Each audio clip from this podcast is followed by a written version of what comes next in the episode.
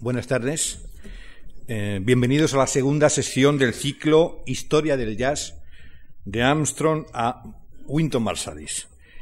Hoy, como saben todos ustedes, José María Gelbenzu nos va a dar una conferencia de un título muy sugestivo. Yo podría escribir ese piano, dijo Cortázar. Podemos suponer que ese Cortázar no es otro que Julio Cortázar, y José María, pues nos va a unir la figura de Julio Cortázar con la figura de tres muy importantes músicos de jazz, Charlie Parker, Thelonious Monk y Bill Evans. quiero advertir, ya lo dijimos en la anterior ocasión, que esto es un ciclo sobre la historia del jazz, pero no se trata de relatar la vida de Charlie Parker, ni, ni de contar la vida de Thelonious Monk, ni de contar la vida de Bill Evans, sino que José María nos va a ofrecer algo bastante más enriquecedor y sugerente, que es su propia visión de todos estos músicos a través de la literatura, que es el, digamos que es su, terreno. José María, bueno, yo creo que no necesita que le presentemos, es autor, es crítico, es editor. Él empezó hace unos cuantos años en la revista Cuaderno para el Diálogo. Dirigió un cineclub, eh, trabajó en Informaciones y en el Diario Madrid, dirigió las editoriales Taurus y Alfaguara y actualmente, eh, entre otras muchas cosas, colabora con el diario El País y, por supuesto, y es por lo que casi todos le conocemos, es autor de una ingente cantidad de eh, literatura, de obra de ficción, podríamos decir los títulos, desde El Mercurio, que creo que fue su primera novela, Antifaz, La noche en casa, El río de la luna, Una cosa al asesino, La muerte viene de lejos, en fin, un sinfín de títulos que han sido traducidos a todos los idiomas del mundo. Aquí me dicen que al inglés, al alemán, al checo, al holandés, al francés. Algún día nos tiene que contar cómo suena una novela suya en checo, que es algo bastante misterioso. Pero aquí le tenemos como, mm, digamos, como digo, le hemos sacado de su terreno para que nos hable de jazz. Antes le preguntaba, bueno, ¿y cómo quieres que te presente? Y me decía, yo lo que soy, antes que nada, soy un aficionado de toda la vida. Entonces me parece que es lo mejor que se puede decir. José María es un aficionado de toda la vida al jazz. Viene escuchando jazz desde, desde los años 60, desde que existía ese bendito club que se llamaba el Whisky Jazz en, Madrid, en la calle Marqués de Villamana, si no me equivoco, creo que no voy a equivocarme. Y eso es suficiente aval para que nos cuente todo lo que puede contarse de, de este tema tan sugerente como les digo, la literatura, Julio Cortázar, el jazz, Charlie Parker, en fin. Sin más, les dejo en las manos de José María Galbenzo.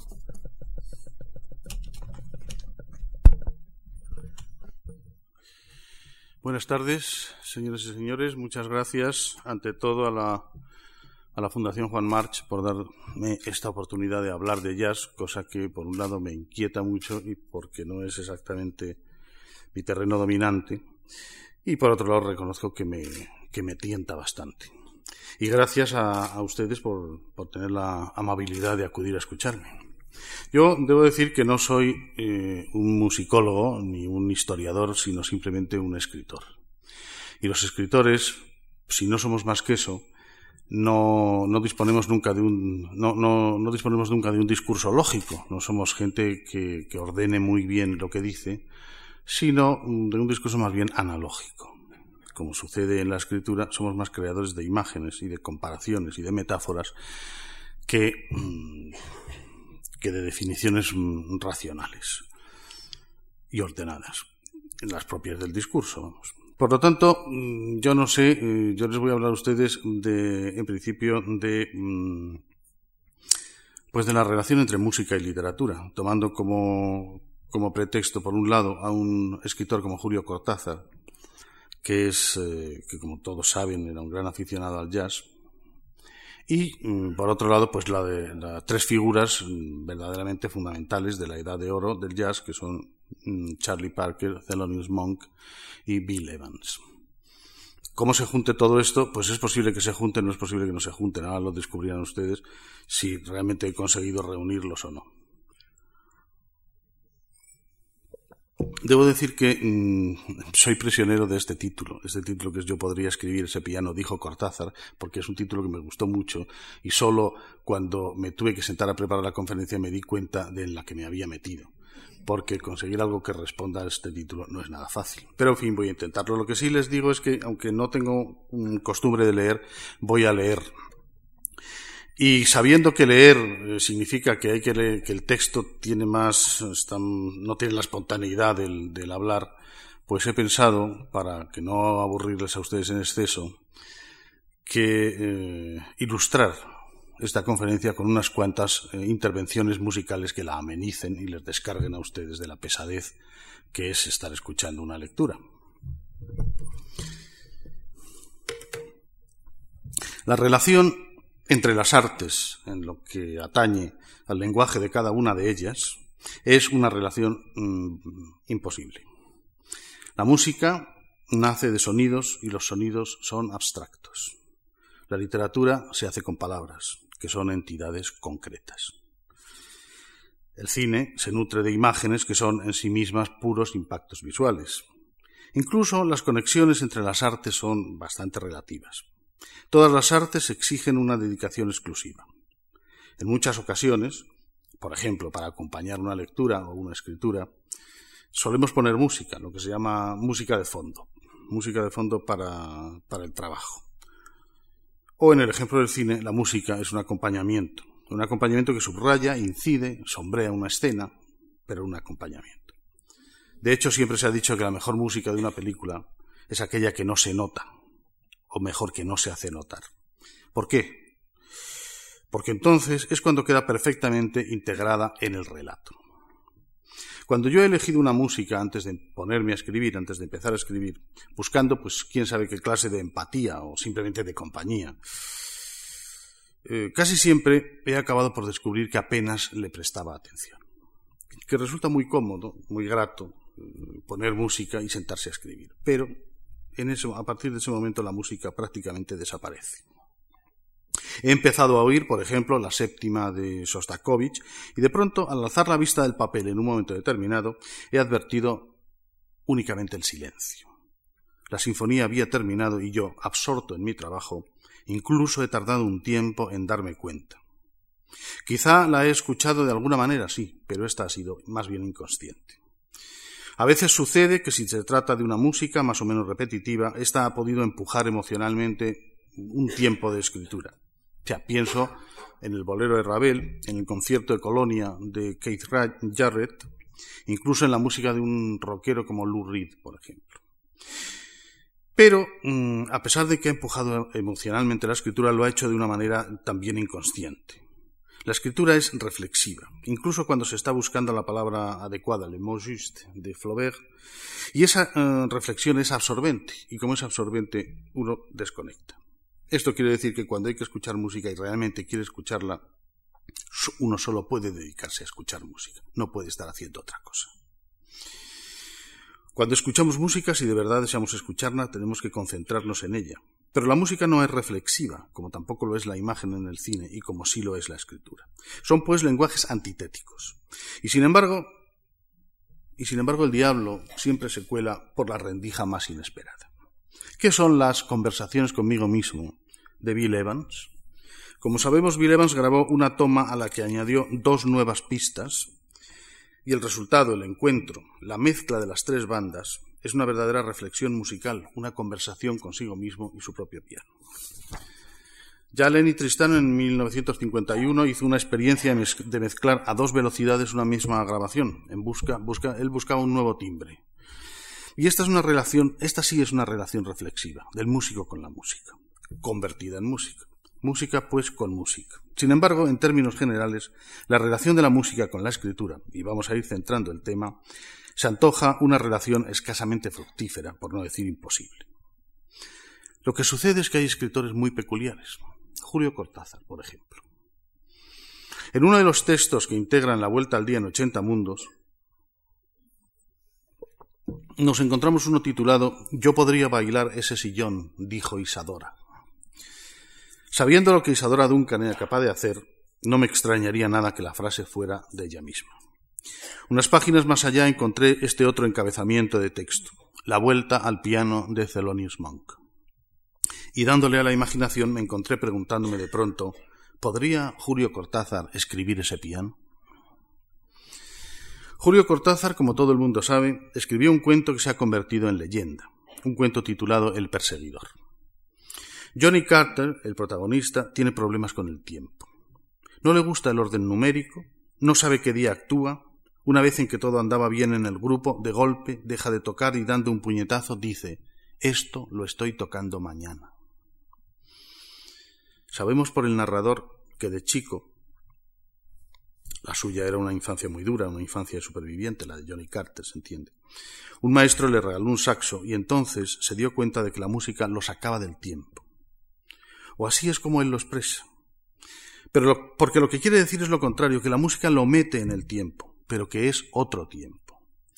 A su manera, Johnny trata de explicar a su amigo Bruno, el narrador, que el tiempo mental y el tiempo real tienen un tamaño distinto en su percepción que en el tiempo real no hay memoria sino presente, pero que en ese mismo espacio de tiempo real, si es mental, cabe la memoria entera.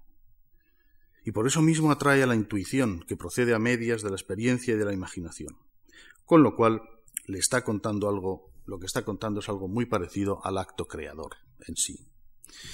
En realidad, el mismo acto creador del escritor que coloca un disco en su equipo de sonido empieza a escucharlo y de pronto descubre el silencio porque el disco ha terminado. ¿Qué ha sucedido? Que escribiendo ha perdido la noción del tiempo, pero ha sido porque estaba en otro tiempo, como Johnny Carter, el tiempo de su escritura. Esos dos párrafos o folios que ahora están sobre la mesa cuando ha terminado su trabajo, llenos de signos que cuentan un momento, una escena, una historia. Lo que ocurre es que a Johnny el asunto le desborda. No puede describirlo con palabras porque solo sabe hacerlo con música. Quizá le ocurría lo mismo a Cortázar, que no podía tocar lo que podía escribir.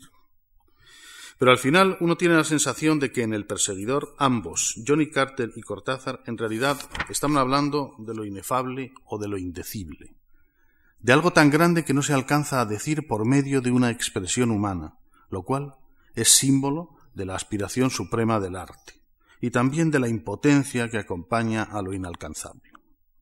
Y cuando uno deja de pensar si ese planteamiento no es sólo una apología de la vocación, piensa que quizá, en cierto modo, también es una apología de la ingenuidad.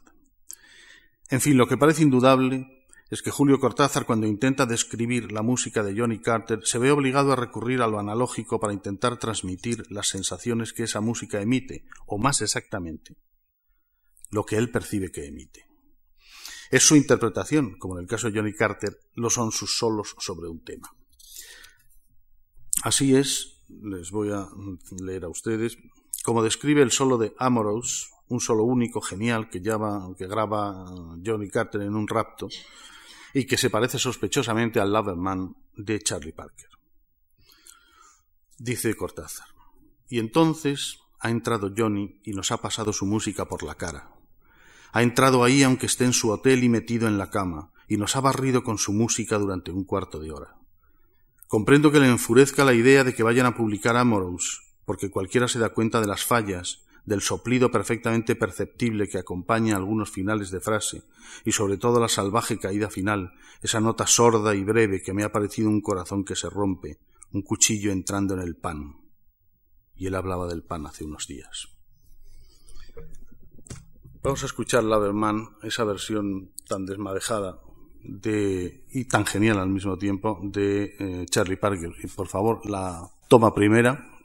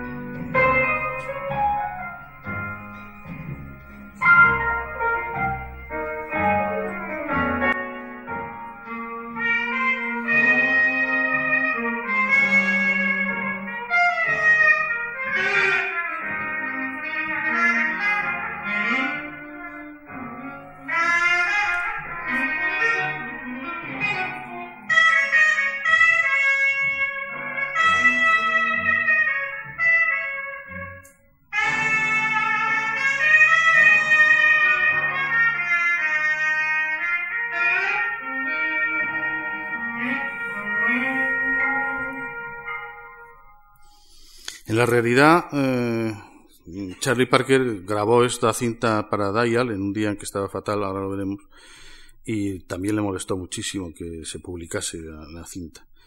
Sin embargo, mm, sin embargo, es un solo genial, a pesar de todos sus problemas. Las incorporaciones del jazz a la escritura solo pueden producirse por la vía del discurso analítico o por la de la metáfora. Las incorporaciones de la escritura al jazz no pueden provenir más que de esa irrigación imaginativa que la lectura es capaz de introducir en la mente de un músico. En otras palabras, cada una de las artes, de estas artes, opera sobre la otra si previamente ha llegado a formar parte de la experiencia del artista. La conclusión es evidente. No hay trasvase de lenguaje, sino trasvase de percepciones sensibles. Con una diferencia de importancia al producirse este encuentro. Mientras que un narrador puede introducir su experiencia de oyente en el transcurso de su narración, el músico no puede citar unos párrafos de una narración en su interpretación, naturalmente. Dizzy Gillespie, un músico de jazz acostumbrado a las bromas, a las private jokes, eh, puede introducir en la pieza que está tocando unos compases pues desde el himno a la alegría hasta Dixie. Y éstas se integran jocosamente a la perfección, pero jamás, salvo que la auxilie un vocalista en una canción, logrará introducir en su pieza un verso de Shakespeare o de Dylan Thomas. Así que estamos donde empezamos. Literatura y música son artes excluyentes cada una respecto de la otra.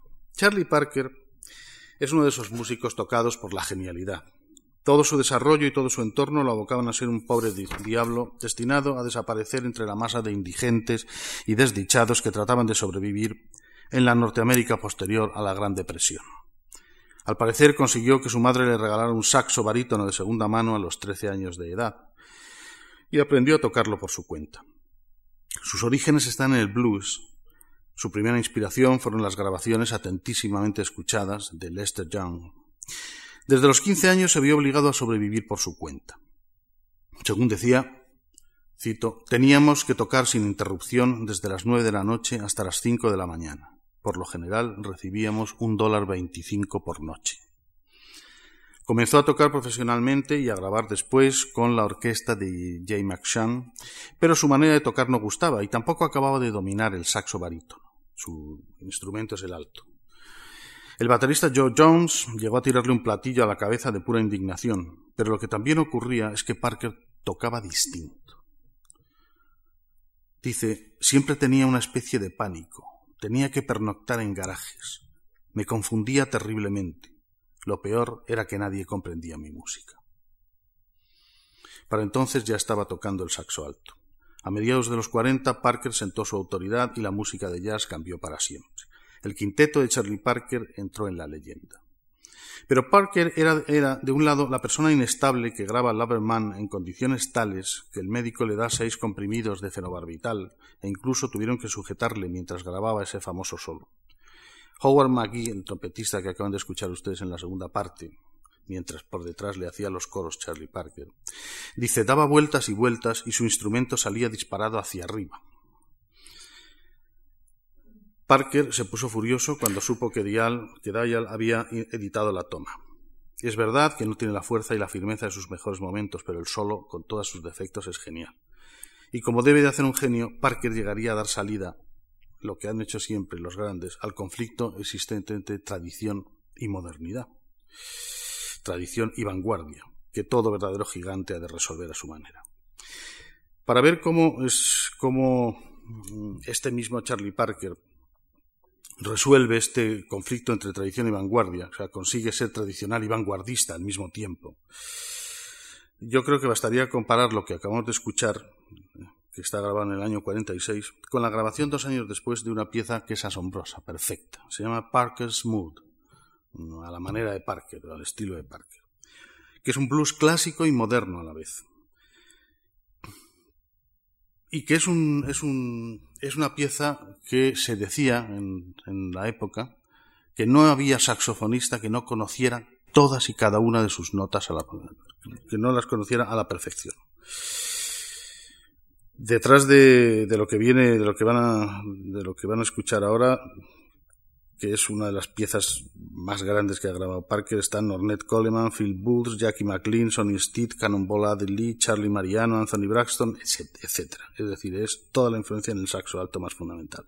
Vamos a escuchar la toma 2, Parker's Mood.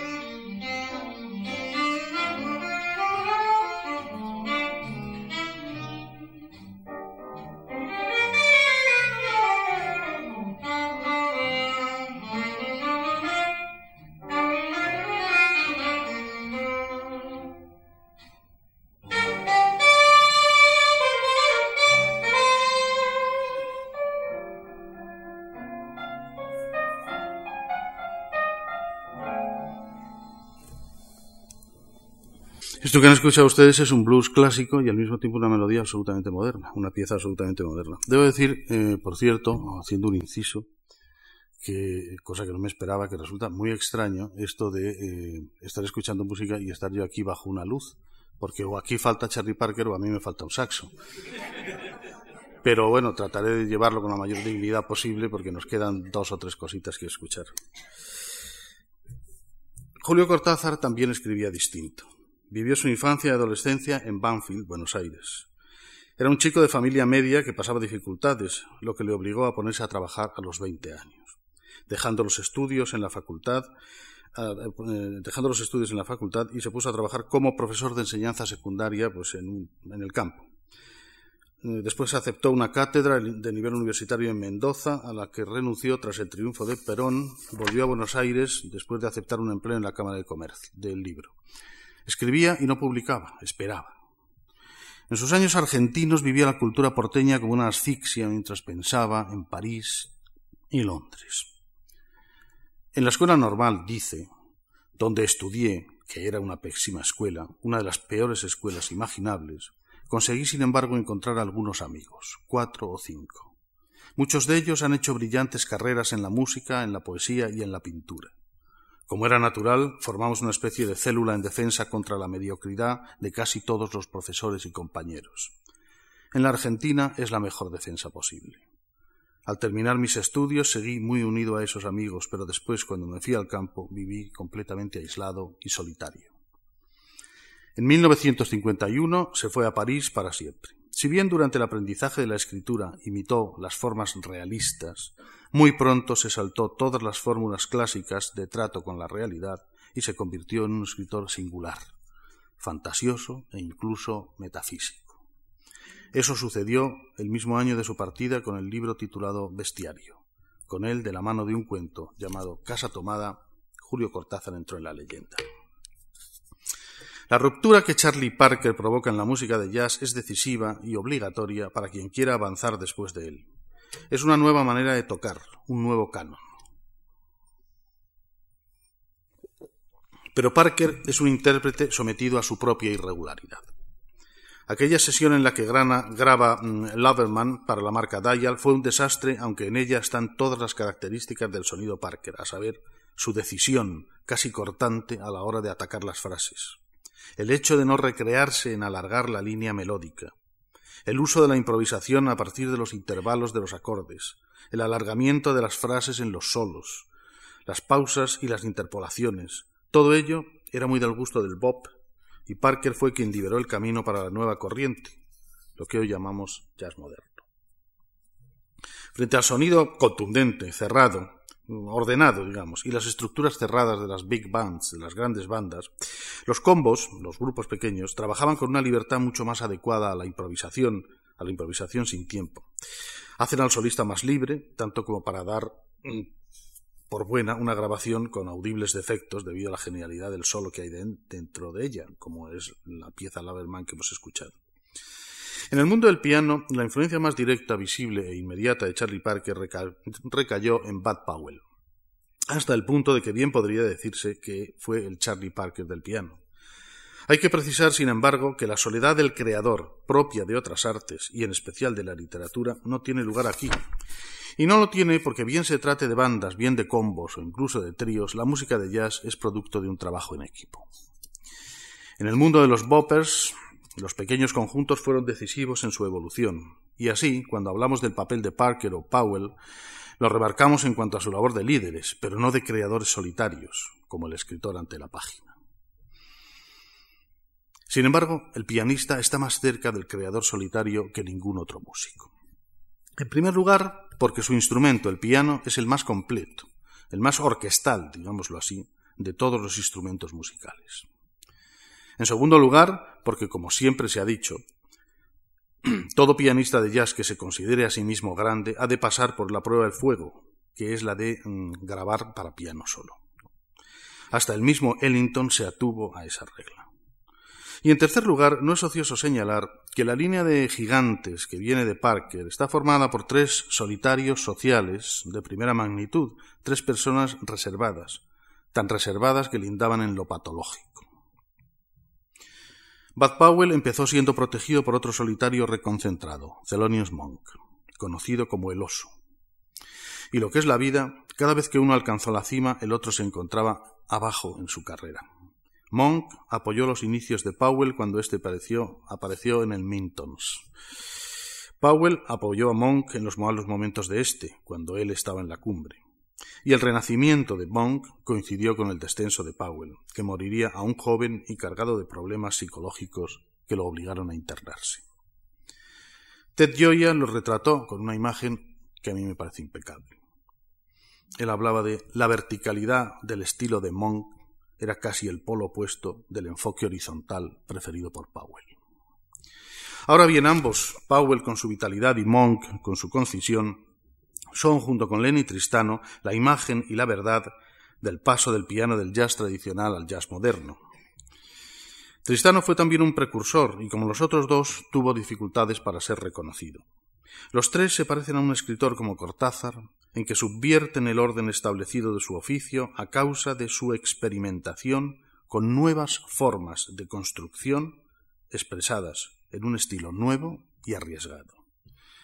Tristano fue precursor tocando amplias y extensas líneas melódicas sobre muy complejas estructuras armónicas, y fue el más incomprendido de los tres, pues nunca llegó a alcanzar el reconocimiento de los otros dos más que en círculos reducidos. Y aún hoy resulta complicado conseguir grabaciones suyas. En fin, estamos hablando de solitarios. Gente que se sienta a la mesa o al piano con la intención de enfrentarse a sus demonios, o al menos de dirigirse a ellos cara a cara a partir de la existencia de un saxo alto que se dejó la vida en el intento, aquel que un día descubrió que aquello, lo que tocaba, lo estaba tocando mañana. Thelonious Monk era un verdadero oso en cuanto al trato con los humanos, que, sin embargo, mostraba una especie de humor taimado con el que probablemente protegía sus silencios. Julio Cortázar cuenta así la vez que lo vio actuar en Ginebra en 1966. Dice Cortázar, desde el fondo, dando una vuelta por completo innecesaria, un oso con un birrete entre turco y solideo se encamina hacia el piano, poniendo un pie delante de otro, con un cuidado que hace pensar en minas abandonadas o en esos cultivos de flores de los déspotas sasánidos en que cada flor hollada era una lenta muerte de jardinero. Cuando Celonius se sienta al piano, toda la sala se sienta con él y produce un murmullo colectivo del tamaño exacto del alivio. Es real esta descripción, así entraba Monk a tocar. Y no deja de ser paradójica en alguien que hacía una música, por otra parte, tan ágil y ligera, que uno creía estar escuchando la pura esencia de los temas sin adorno alguno. La intensidad, una de las características del bop, asomaba en las notas del piano de Monk en un estado de pureza y desnudez extremas. Lo que creaba la intensidad era el modo con que las notas se asociaban, pues su meditado tempo resultaba tranquilo, no lento ni rápido, sino tranquilo, en cualquiera de los dos casos, muy como de oso seleccionando sabiamente los frutos del madroño. Era la concisión, la decantación por lo sustancial, lo que creaba ese ritmo único, esa expresión tan inteligente. Hay una frase suya que explica mejor que nada su música. No son las notas que tocas, son las que omites. El valor del silencio para él además era notable. Esta es la razón de que su música resulte tan abierta. Eso y la peculiaridad de sus improvisaciones, que son más compositivas que instantaneístas, que repentinas. A Monk no le iba ni la velocidad ni la improvisación pura y dura. Era más reflexivo que la mayoría de los boppers, pero era tan vivo como el que más y su reflexión solía tener un punto de humor, el humor de un oso sabio y taimado. Humor e inteligencia suelen ir casi siempre de la mano, y a la expresión musical de Monk ese adjetivo inteligente le sienta como un guante. Cuesta bien poco imaginar hasta qué punto esta suma de características o cualidades ayudan a definir una personalidad bien singular, una personalidad tan poderosa y dominante que incluso cuando tocaba estándares de músicas, música popular, los convertía en estilo propio, tanto tan propio como el de sus propias composiciones.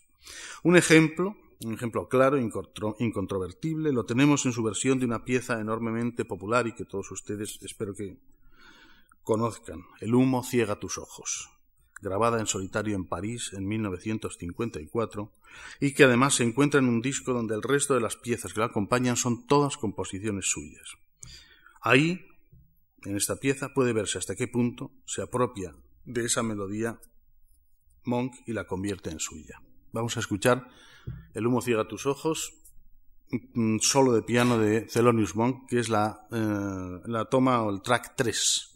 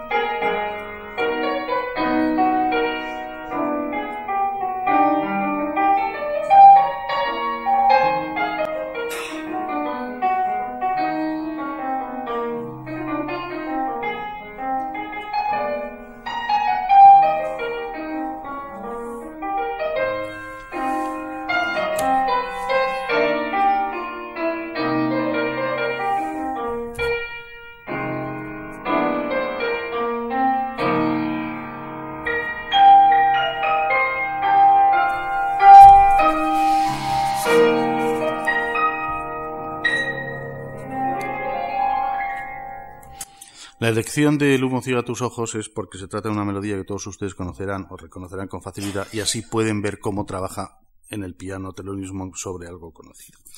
Bill Evans también procede de Parker, aunque la estación intermedia es Lenny Tristano al que estudió cuidadosamente. Evans pertenece al club de los músicos solitarios y vueltos hacia adentro, en lo personal, claro, y en lo social, no musicalmente.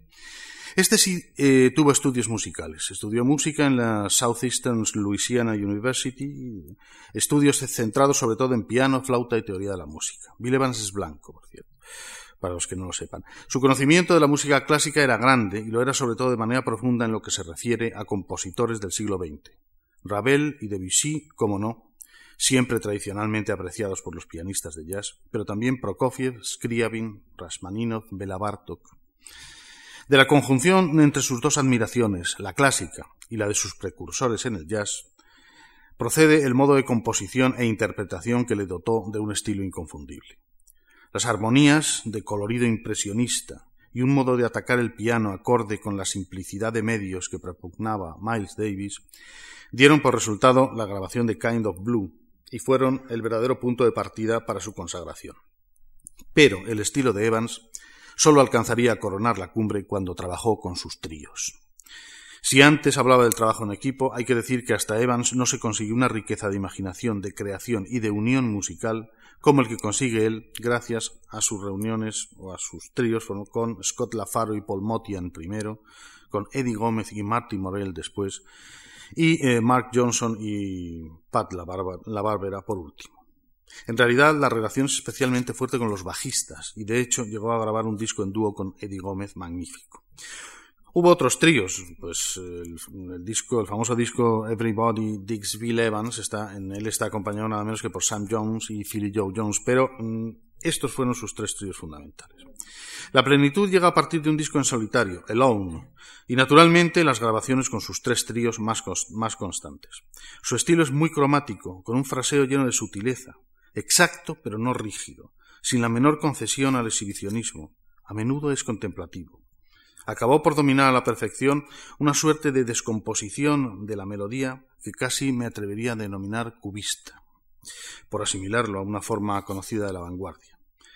De hecho, cabe decir que alcanzó un equilibrio entre, entre, lirismo y experimentación, que es donde se desarrolla mejor su actitud contemplativa, y que llega a una altura que sería pues inconcebible si no fuera porque lo logró en los dos discos que componen las grabaciones reunidas por uh, Orrin Kipnius en 1963 bajo el título de The Solo Sessions, que comienza, por cierto, con un tema meditativo titulado eh, What Kind of Fool Am I? ¿Qué clase de loco soy yo?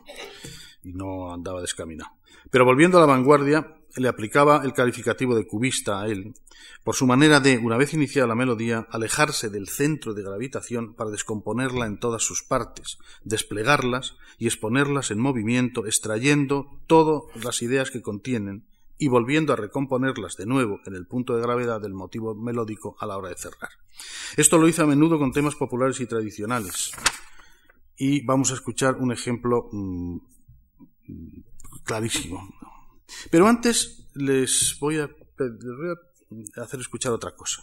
En este caso no es exactamente jazz, es, eh, es una grabación de la pianista argentina Hilda Herrera, una pianista excepcional, y es la grabación de un eh, tema de Atahualpa Yupanqui, que ustedes también conocerán, se llama Piedra y Camino.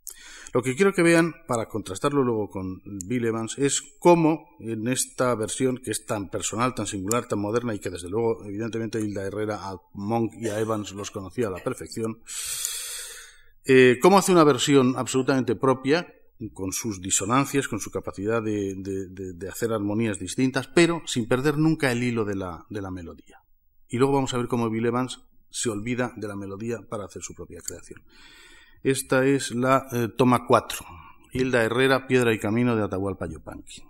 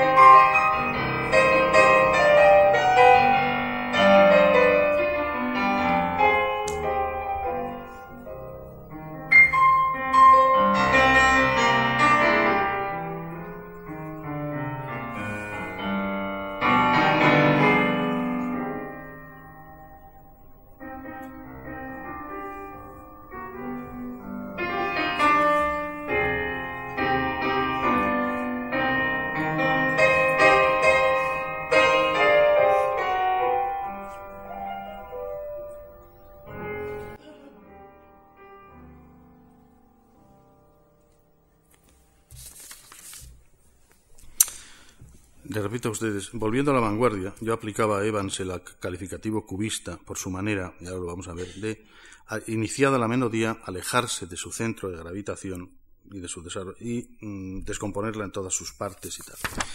Eh, yo supongo que ustedes también conocen un bolero de Armando Manzanero que se titula Esta tarde Villover que tiene una de las. Es famoso entre otras cosas porque, aparte que es una melodía preciosa, pero tiene una de las letras más tontas del mundo, porque dice: Esta tarde vi llover, vi gente correr y no estabas tú. Y esa última parte deja desconcertada a cualquiera, ¿no? Porque ¿por qué tenía que estar ahí? Nadie. Bueno, pues eh, va, eh, vamos a escuchar a Bill Evans eh, interpretando Esta tarde vi llover es una de las pocas ocasiones en que he visto que, un bolero se adapte al jazz y la verdad es que entra estupendamente como cualquier estándar. Y eh, vamos a ver el tipo de desarrollo que, acabamos de, comentar. Y yo les pondría, mm, eh, les diría, vean cómo como el, el, principio sí ataca la melodía, pero hay un momento en que empieza, digamos, a descomponerla en planos y movimientos, que a mí me recuerda, en cierto modo, el, aquel famoso cuadro de Marcel Duchamp titulado Desnudo descendiendo la escalera, que es cubista y futurista a la vez, porque descompone y al mismo tiempo crea movimiento, ¿no? Bueno, pues vamos a ver lo que hace eh, Bill Evans con esta tarde Villever, que él lo llama Yesterday I Heard the Rain, ayer escuché la lluvia. Eh, toma cinco, por favor, y penúltima. Thank you.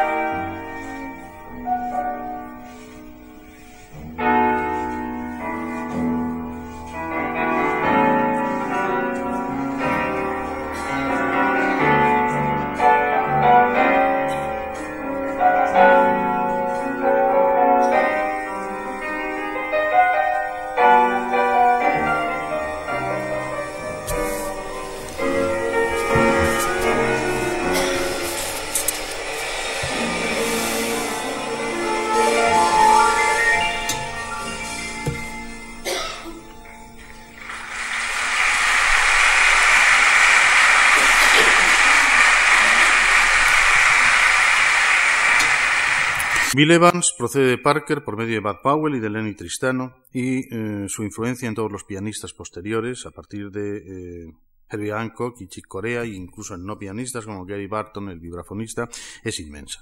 No tiene, en cambio, una influencia tan directa de Thelonious Monk, cuando en apariencia sus estilos podrían sonar semejantes. Lo cierto es que Monk es un bopper avant la lettre que lleva este estilo a sus últimas consecuencias, que coincide con los músicos con los que toca Evans en esa época, Miles Davis sobre todo, y que Evans, en cambio, es un post-bopper cuando manifiesta definitivamente todo lo que lleva dentro de su concepción musical. En este aspecto, y siendo, siendo ambos dos solitarios mm, esencialistas, Monk construye un mundo cerrado y propio sin perder la apertura que lleva la experimentación. Mientras que Evans llega a un punto en el que trabaja sin red y por eso quizás es un músico más seminal que Monk.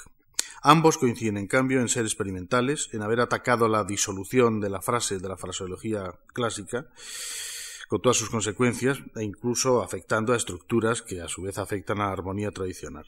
Y esa revolución en el piano realmente mm, afecta sobre todo a Bill Evans en su capacidad de conseguir liberar esas líneas melódicas de la, presión y la exigencia del ritmo de base, eh, sin hablar de los descubrimientos de ambos en materias de sonoridad. La música de jazz, la única música verdaderamente hija del siglo XX y que tal y como la conocemos, yo creo que muere con él tal y como la conocemos, ha tenido siempre un aire rompedor. Ha sido un símbolo de rebelión y modernidad en todo el mundo, y desde luego en España. Ha sido de uso corriente en el estamento culto intelectual y pseudo intelectual en Europa. Aquí en España, locales como el Jamboree en Barcelona o el Whisky Jazz Club de Madrid han reunido a la clase contestataria, y no solo en esa especie de cavas medio existenciales, sino en otros lugares, como es el caso de la actuación de Don Bayas en el Saratoga Club en las Galerías Malda de Barcelona en el año 47, de Louis Armstrong y sus All Stars en el Windsor Palace en Barcelona en el 55, de Coleman Hawkins o el cuarteto de Miles Davis, sin Miles, por cierto, que no se presentó, en los 60 en el Palau de la Música, de las sesiones de Bill Evans en el Balboa Jazz de Madrid ya en el año 79, en años de, democracia que después repartieron, la verdad, tantos festivales de jazz e incluso de pseudo jazz por toda la geografía española, como seguimos viviendo ahora. Precisamente en un reciente artículo sobre Julio Cortázar, Manuel Vicent habla del jazz y de París y dice que, cito, amar a Cortázar fue el oficio obligado de toda una generación. En él se reconoció una tribu que a mitad de los años sesenta había descubierto con sorpresa que en castellano también se podía escribir con la misma libertad con que suena el jazz, rompiendo el principio de causalidad, o de la manera con que Duchamp cambiaba de sitio los objetos personales y los colocaba en un lugar imprevisto para que una mirada nueva los convirtiera en arte. Eso es lo que representó el jazz para mucha gente en los años sesenta. Y en ese sentido el jazz fue muy contestatario y fue un síntoma de, rebelión, de ser distintos de alguna manera.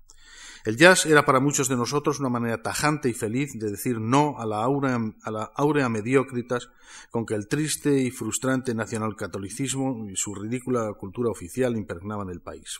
El jazz era, en fin, una especie de signo de reconocimiento, como los que trazaban los masones para reconocerse entre sí. Y de ahí el uso del jazz en la escritura, en novelas y poemas. Era un síntoma de rebelión y modernidad, y ese ha sido su sitio, no solamente en España, sino también en Europa. Y ha debido ser así, especialmente en países atrapados por la miseria real, cultural y moral de las dictaduras. ¿Quién se lo iba a decir a Johnny Hodges, a Kenny Clark o a Sonny Rollins? Seguro que se hubieran caído de espaldas de llegar a saberlo. Pero voy a leerles a ustedes un texto del poeta polaco eh, Adam Zagajewski, que resulta muy ilustrativo al respecto, hablando de sus años de juventud y el jazz. Me entusiasmaba el jazz, dice, en una Polonia, eh, naturalmente al otro lado del telón de acero. Dice refiriéndose a sus años jóvenes en Polonia. Primero el de Nueva Orleans, de ritmo fácil, suave, basculante. Aquel jazz primitivo tenía un no sé qué de inocente y liberador. Era como si de repente el Espíritu Santo hubiera inspirado a una banda del cuerpo de bomberos. Después empezó a gustarme el jazz moderno. Esto ocurrió a comienzos de los sesenta y la época del bebop y del cool no era muy remota, sobre todo teniendo en cuenta el retraso natural de un país al otro lado del telón de acero. Como verán ustedes, la similitud en cuanto al jazz como toma de símbolo de libertad es absoluta. Mis primeras inspiraciones poéticas, prosigue, que todavía no sabía controlar bien, armonizaban con la exaltación lírica de Charlie Parker, Dizzy Gillespie o incluso John Coltrane. Algunas de sus improvisaciones sabían a aventura y barrían de un golpe, eso era lo que yo pensaba y sentía, toda la insensibilidad y toda la bajeza de la realidad convencional. El jazz me parecía una loa a la espontaneidad e incluso a la libertad. Por el contrario, la ciudad en la que me había tocado vivir estaba llena de convenciones y persistía gracias a ellas. Y yo me rebelaba, buscando respaldo entre los saxofonistas de jazz, negros americanos que por lo general habían muerto. Todas estas impresiones del joven Zabayevsky pueden aplicarse también a la literatura de Julio Cortázar. Es más, la literatura de Cortázar pervive en estos momentos no tanto gracias a las academias y a los estudiosos como a lectores de calidad y sobre todo a jóvenes lectores. Los jóvenes han sido siempre, desde mi propia juventud, los mejores lectores y aliados de Julio Cortázar. Y debo decir que esto es un caso realmente extraño de pervivencia, casi tanto como el propio aspecto físico que acompañó siempre a Cortázar con su perenne aire de adolescente desgarbado. Lo mismo le sucede al jazz. No hay identidad posible entre música y escritura por lo que dije al principio, por las características de sus propios lenguajes. Pero sí es cierto que la literatura ha acompañado al jazz y que éste se ha dejado querer por la literatura. La música no puede trasladarse a palabras y las palabras no pueden sino limitarse a describir la música con metáforas. Ambas artes, sin embargo, operan sobre la imaginación y sobre la memoria. Ambas poseen ritmo y estructuras espaciales y temporales. Podría decirse que a la música solo le falta hablar y a la literatura solo le falta cantar.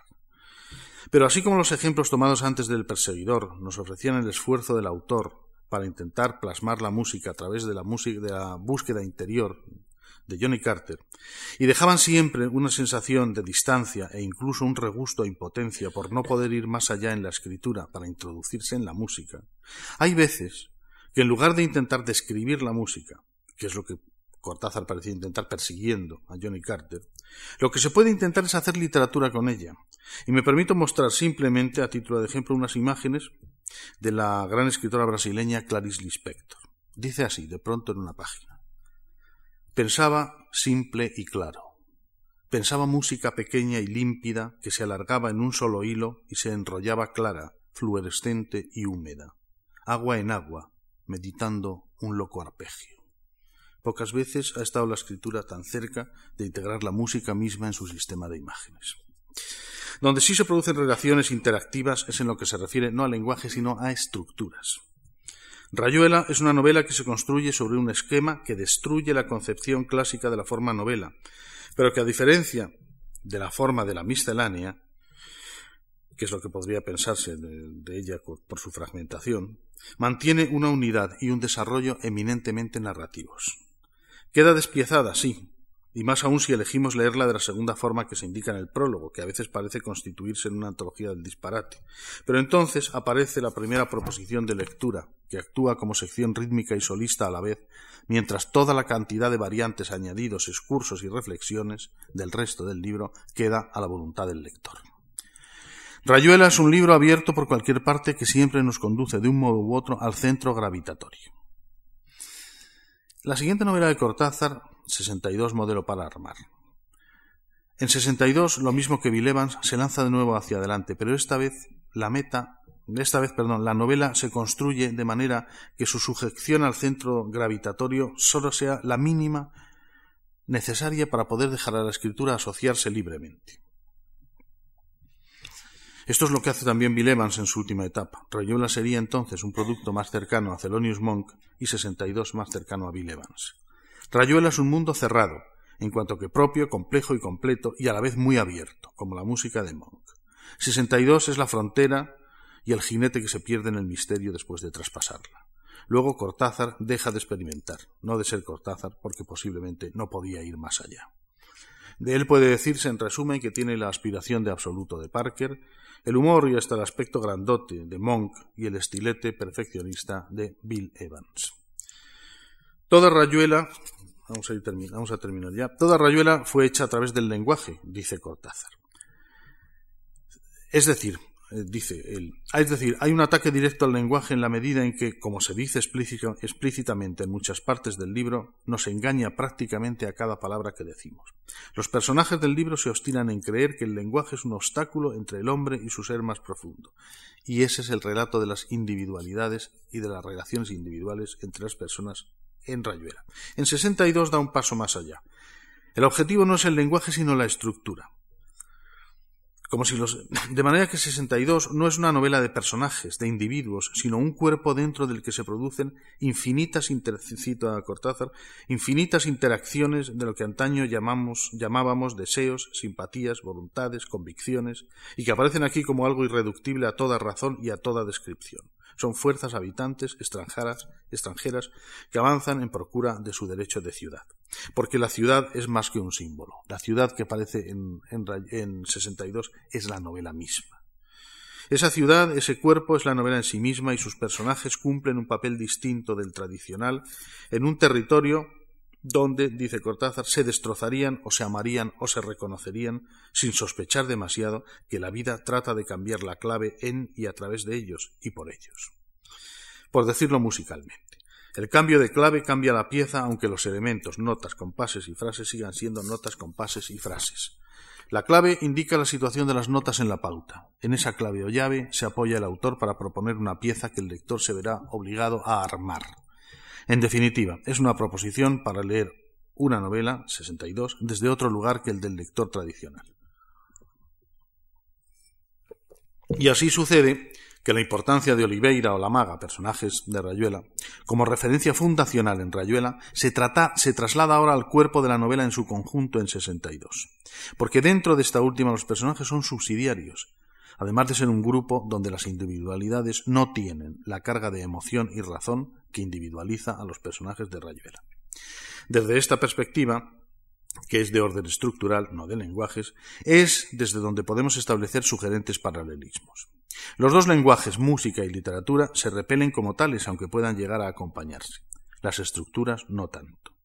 Por otra parte, si pensamos en libros como La Vuelta al Día en 80 Mundos o Último Round, estaremos hablando más bien de improvisaciones, más bien que de un texto mm, compacto, de improvisaciones sobre un tronco común, o sea, más jazz.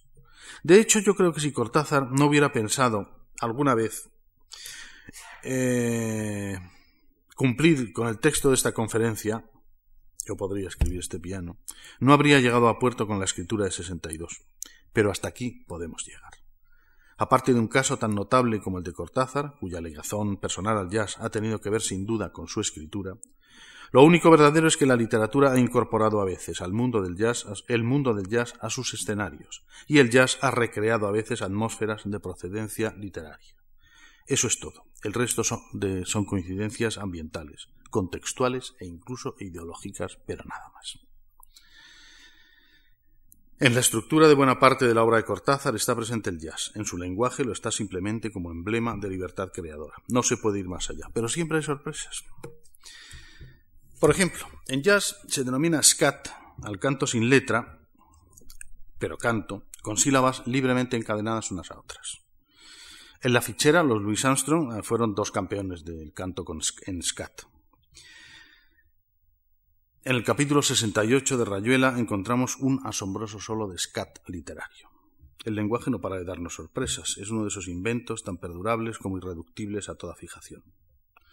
Si Cortázar nos ha traído hasta aquí, hasta este capítulo 68, quién sabe lo que nos deparará el futuro. Este capítulo, este texto breve, es auténtico scat, es decir, eh, sílabas libremente encadenadas unas con otras. No reconocerán en él ustedes una sola palabra, y sin embargo van a entender perfectamente de qué está hablando. Por favor, la última toma, el 6. Apenas él le amaraba el a ella se le agolpaba el creviso y caían en hidromurias, en salvajes ambonios, en estados exasperantes.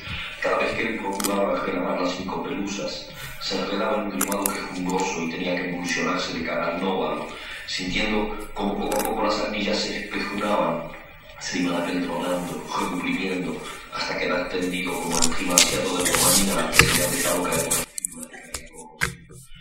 sin embargo era apenas el principio, porque en un momento dado ella se torturaban sus radios, consintiendo que él aproximara suavemente sus orfeunios. Apenas se emplumaban, algo como un glucódio los encrestoriaba, los extrajustaba y paragonía. De pronto el clinón, la esterfuosa convulcante de las mátricas, la jamellante boca plumia del orgullo, los espoemios del merpajo en una sobreolítica copausa.